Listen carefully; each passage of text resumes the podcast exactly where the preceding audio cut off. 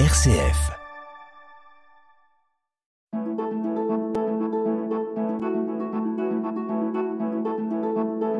Itinéraire. RCF. Bonjour chères auditrices et auditeurs d'itinéraire sur euh, RCF en Berry à Bourges. Nous recevons aujourd'hui Dominique Géliot. Bonjour Dominique. Bonjour Dominique. qui est porte-parole de la coordination du Berry pour le droit d'asile. Eh bien, on va faire un petit peu connaissance et vous présenter à nos auditrices et auditeurs.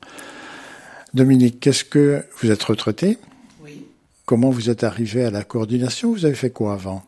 J'ai fait des études traditionnelles hein, euh, et j'ai travaillé à l'âge de 22 J'avais fait des petits boulots pendant les vacances. Et à l'âge de 22 ans, j'ai travaillé dans un- une maison d'enfants à caractère social. Vous êtes originaire du Cher?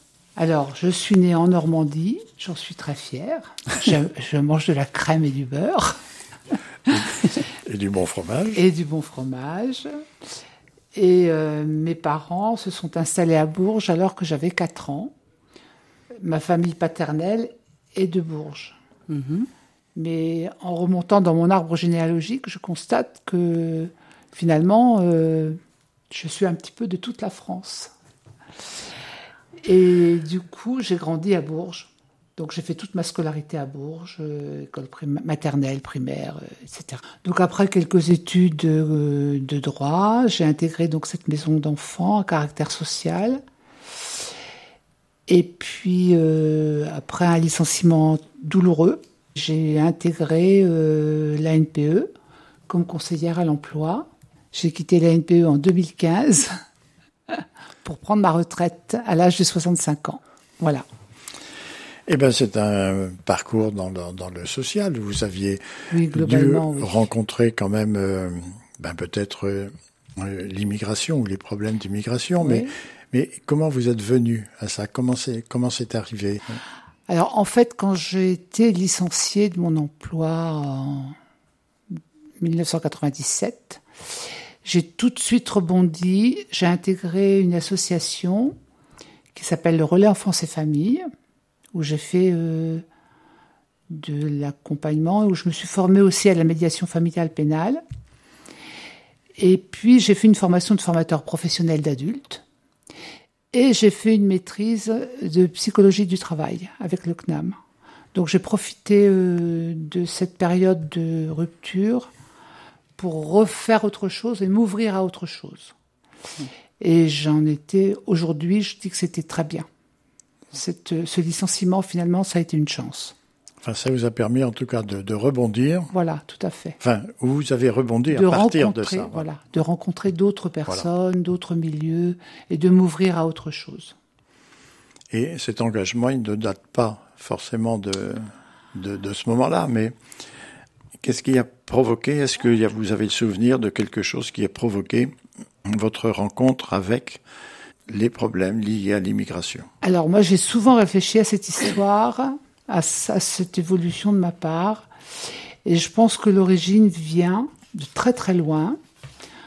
Euh, et si je peux me permettre, je vais vous raconter euh, un petit peu ma vie de famille. Mon père a été euh, prisonnier en Allemagne pendant cinq ans, dans un stalag. Donc il était au stalag et dans la journée, les gardiens l'accompagnaient dans une ferme pour qu'il travaille. Et les fermiers chez lesquels il était affecté l'ont accueilli comme leur propre fils, en fait. Il a été malade, il le mettait au lit le matin, et il le faisait lever le soir pour qu'il retourne au campement. Et ça a duré plusieurs mois. Il a, il a pu être soigné d'une pleurésie à ce moment-là. Et cette famille, c'était devenu sa famille. C'est d'ailleurs pour ça que mon frère s'appelle Richard aujourd'hui, parce qu'ils avaient un fils qui s'appelait Richard qui est, qui est mort au front. Cette famille allemande. Cette famille allemande qui n'était pas nazie et qui a été, euh, quand les camps ont été ouverts, cette famille-là a été tuée par, euh, par des, des nazis, par vengeance en fait. Et donc mon père a été sauvé. La- il a, il a pas, il a pas souffert, entre guillemets, hein, il n'a pas souffert de la guerre pendant toute cette période où il était en Allemagne. C'est quand même une histoire extraordinaire. Extraordinaire, oui. De rencontrer des, des. Allemands aussi. Et du côté maternel, mes grands-parents étaient agriculteurs en Normandie. Le village est occupé par les Allemands et mes grands-parents ont été mis dans l'obligation d'accueillir deux prisonniers tunisiens amenés par l'armée allemande. Et en fait, maman nous a toujours parlé de Bachir et Amar, je crois, comme de, comme des amis. Et pour le coup, je pense que j'ai grandi dans, dans, ce, dans cette idée-là que un homme c'est un homme, un être humain c'est un être humain et que on n'a pas à faire de différence entre les hommes. Je pense, je pense que mon comportement aujourd'hui vient de ça. Vous avez l'air de dire que, eh bien, on rencontre quelqu'un, on ne se pose pas la question du, du, pourquoi il est là, Tout à fait. mais c'est quelqu'un qui est en souffrance, voilà. en grande souffrance, qui a une histoire, Tout à fait. et puis qui vient mmh. demander qu'on l'aide. Mmh. Voilà. Et vous répondez à cette aide. Ben c'est voilà, enfin, la question se pose pas en fait. Itinéraire sur RCF. Itinéraire. Comment fonctionne cette euh, coordination? Alors, on, a, on est assez nombreux en termes d'adhérents. C'est-à-dire, vous avez un chiffre? Oh, on a une quarantaine. Quarantaine d'associations et de personnes euh, privées qui reçoivent le, le compte-rendu euh, mensuel. Tous réunions. ayant signé une charte Pas tous. Ah oui Pas tous, mais euh, la plupart d'entre eux ont signé la charte ça manque un petit peu de vie. On essaye de faire des choses. Euh, on a demandé euh, un rendez-vous avec euh, les députés qui nous ont reçus. On a demandé un rendez-vous avec le maire de Bourges. J'espère qu'il nous recevra.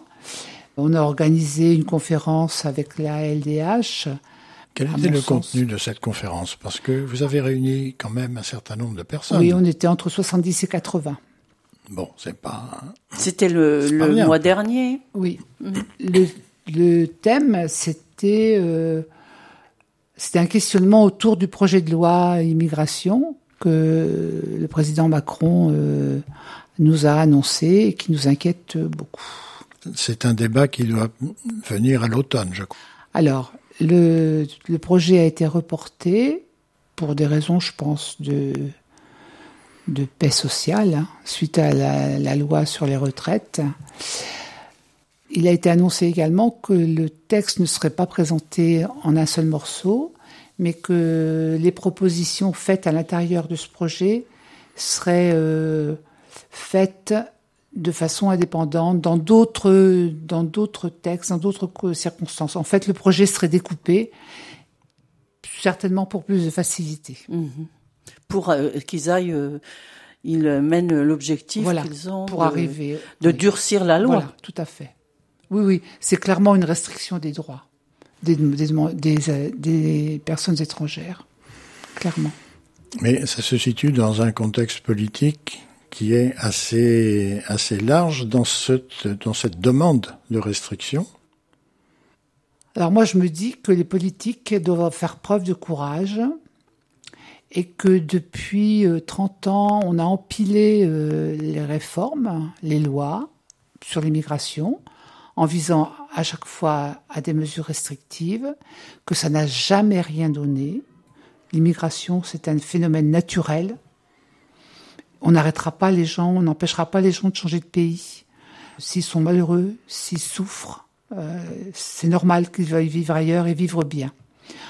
Donc je pense qu'au lieu de refuser systématiquement l'immigration, il vaudrait mieux l'accepter, organiser un accueil, permettre aux personnes de venir sans les brutaliser, sans les rejeter, de ne, ne pas les considérer comme des, des délinquants, parce que c'est clairement ce qui est annoncé. Il faut pas faire peur, quoi. Il faut pas faire peur aux Français, il faut pas faire peur aux...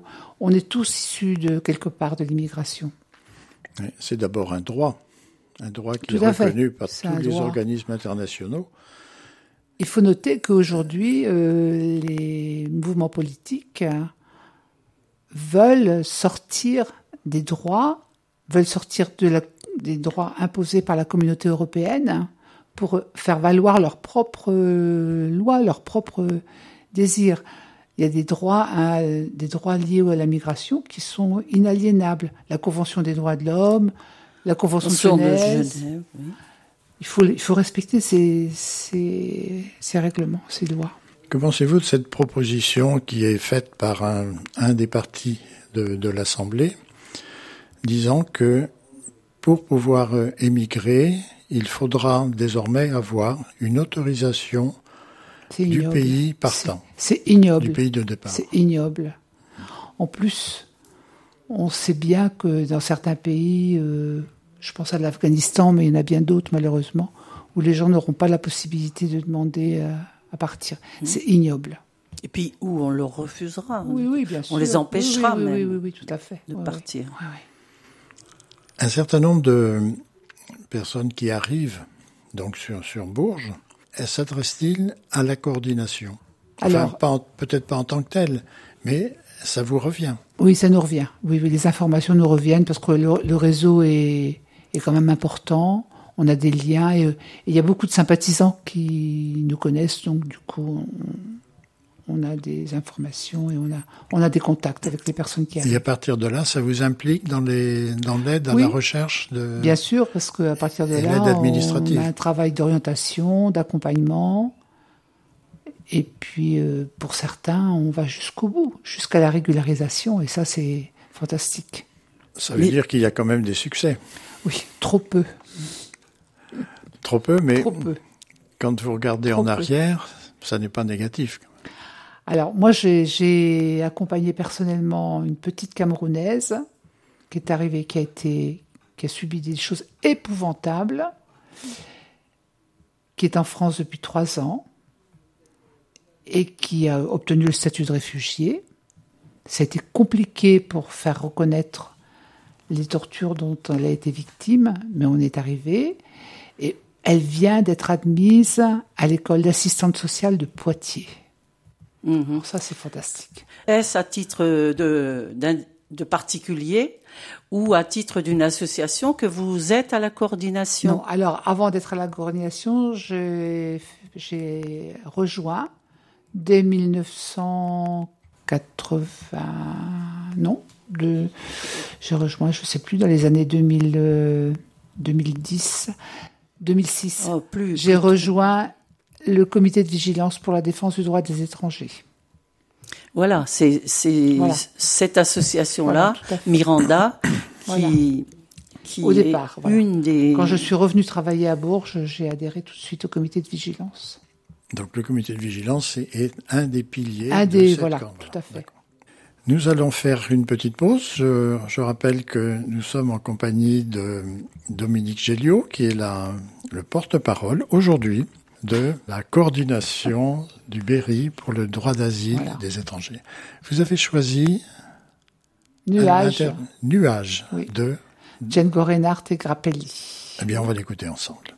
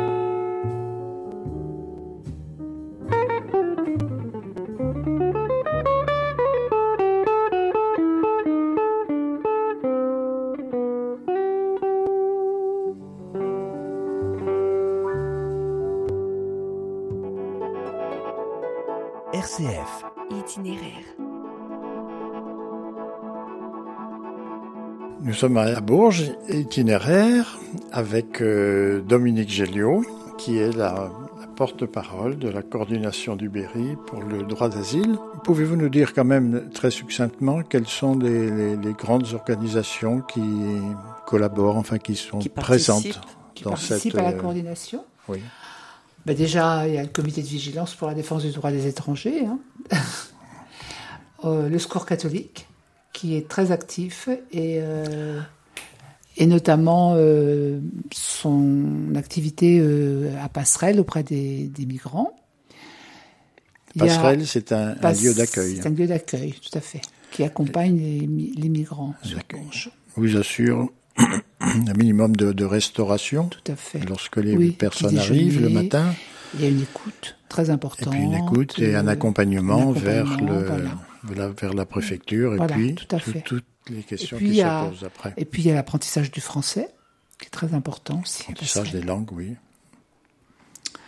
On a 100 pour un du Cher. Alors c'est une jeune association sur Bourges, qui ne- mais qui est très active, qui organise la- la- la- l'hébergement de familles avec des enfants, qui est lié à Emmaüs. en lien avec Emmaüs. Voilà, tout à fait. Qui est aussi euh, dans l'association, qui est aussi dans l'association. dans la Dans coordination, la pardon. coordination. Et puis on a euh, des personnes qui sont adhérentes à d'autres euh, structures, comme la CAT, comme euh, La CAT, c'est la CAT, c'est l'association contre la torture, Mhm. La pastorale des la migrants. pastorale des migrants, CVX. C'est-à-dire il y a un mélange d'associations Voilà, de tout à fait. caractère confessionnel et d'autres caractères fait. tout à fait euh, laïques. Voilà. On peut comprendre aussi que pour les associations qui reçoivent des subventions, il soit compliqué d'adhérer à la coordination parce que les actions de la coordination ne vont pas toujours dans le sens de ce que souhaitent euh, les financeurs. Et pour le coup, ça limite les possibilités. Et puis on a aussi au sein de la coordination des personnes qui viennent à titre privé, Mm. qui sont très investies auprès des migrants, mais qui n'adhèrent à aucune euh, association et qui viennent à titre personnel. Est-ce que l'on peut faire, en tant qu'association, faire de l'immigration un projet pour, pour, le, pour notre pays à partir du moment où quel- c'est quelque chose que l'on reconnaît comme une obligation, une obligation éthique d'accueillir Alors, en termes d'obligation éthique, je suis complètement d'accord. Voilà. Je trouve que le mot projet nous enferme trop. Mais organiser l'accueil, pas organiser l'immigration, organiser l'accueil, ça c'est très important. Très très Ah, important. ah oui. Ne pas qui- considérer les personnes comme des étrangers, des dangers, des délinquants potentiels. euh, Enfin voilà, Euh, la délinquance on la retrouve dans dans nos milieux, dans tous nos milieux français, y compris chez nos hommes politiques qui ont des enfants délinquants. Et qui peuvent l'être également. Voilà, tout à fait. Itinéraire, itinéraire, itinéraire. Itinéraire sur RCF. Je pense que les personnes qui viennent en France, si elles étaient accueillies correctement, si on leur donnait la possibilité de vivre de leur travail, d'élever leurs enfants, au bout d'un moment, au bout d'un certain nombre d'années, ces personnes auraient certainement envie de rentrer chez elles. La France n'est pas un pays forcément attractif. Mais il faut, leur, faut permettre à ces gens qui fuient la misère, qui ont envie d'éduquer leurs enfants, de venir et de vivre avec nous. Euh, on accueille sans, sans état d'âme les étrangers qui, dont les métiers nous intéressent. Je trouve ça absolument scandaleux. On rejette mmh. les autres et on n'accueille que les médecins, euh, les techniciens, les gens très diplômés. Et on oublie que leurs propres pays ont besoin aussi de leurs compétences. Et enfin, c'est inhumain. Mais cette, euh, cet accueil vers le travail, il s'est quand même ouvert tout récemment parce que il y a le constat que les, les, métiers en, en, tension, c'est et ça n'a pas de sens. Ça n'a pas de sens parce que les métiers sont en tension à un moment donné, ne le seront plus après. Et puis, en fonction des régions, on n'a pas forcément besoin des mêmes compétences. Un journaliste, dans un débat euh, récent, euh, je crois de, de, la semaine dernière, disait, mais euh, pardon, c'était un, un, homme politique, je ne dirais pas son, son nom, mais qui disait il faut quand même pas être hypocrite.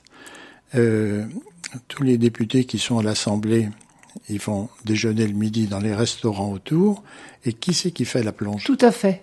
Donc, est-ce que dans ce cadre-là, la possibilité d'accorder la régularisation à toutes ces personnes qui actuellement, euh, il y a un chiffre euh, qui est dit tout à fait euh, vague parce qu'on ne sait pas exactement qu'il y a peut-être un million de personnes actuellement qui sont dans des situations de travail euh, irréguliers, c'est-à-dire qui, qui n'ont pas l'autorisation de travailler, mais qui travaillent, euh, pour l'expression banale, qui travaillent au noir. Mais il faut les régulariser, voilà. tout simplement. Donc, si le projet de loi permet cette régularisation, est-ce que c'est pas une petite avancée? C'est une grosse avancée, mais il ne faut pas se contenter des métiers en tension. Il y a des tas d'entreprises qui embauchent au noir, qui se dispensent de payer des cotisations sociales. Ça les arrange. Et puis d'un autre côté, quand les gens sont sortis de l'emploi, ils sont plus intéressants. Il faut arrêter effectivement d'être hypocrite et d'exploiter entre guillemets, parce que même s'ils sont payés correctement, ça arrange bien aussi certaines entreprises d'avoir des, des salariés ou blacks. Vous nous avez dit tout à l'heure que vous aviez euh, accompagné assez longuement des personnes. Est-ce que vous avez un exemple euh, et puis de durée? Parce que ça peut durer, euh, ça peut se passer en six mois, en un an, en plusieurs années. Hein. En plusieurs années. Est-ce que vous avez un exemple? d'une maman, d'une maman congolaise dont j'ai fait la connaissance en 2009, dont le fils aîné vient d'obtenir la nationalité française et qui a galéré pendant des années. Elle a un titre de séjour. Depuis peu? Depuis peu. Voilà, c'est un vrai succès. C'est une vraie, c'est un vrai bonheur. Vous l'avez accompagnée pendant combien de temps? Eh ben depuis 2009 jusqu'à maintenant, puisque elle continue à quand elle, pour la naturalisation de son fils. Euh, c'était l'an dernier ou c'était cette année? C'était l'année dernière, enfin en juin dernier. Est-ce qu'ils ont eu à un moment donné la possibilité de retourner chez eux?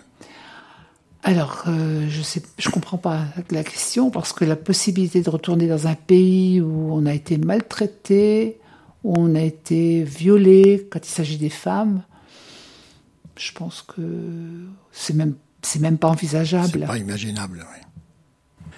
Est-ce que finalement, au bout de, de votre expérience d'aujourd'hui, cette solidarité, vous l'avez toujours trouvée ou bien les obstacles ont été tels Malheureusement, on a tendance à ne côtoyer que les personnes avec lesquelles on est en accord. Donc personnellement, mes amis, mon entourage, mes activités ne me font rencontrer que des personnes qui sont dans la même euh, perspective que moi par rapport à ces problèmes euh, humains. Mais j'entends bien ce qui se passe autour. J'entends bien euh, les positions des politiques extrêmes, les mouvements euh, extrémistes et, et, du coup j'ai peur. Oui, il y a des oppositions oui, oui. qui effectivement génèrent la, la, peur et les voilà. Peur. Mais est-ce que la solidarité est quand même quelque chose qui existe et qui oui, se, la solidarité s'est toujours existe, trouvé Mais ça devient compliqué, je pense.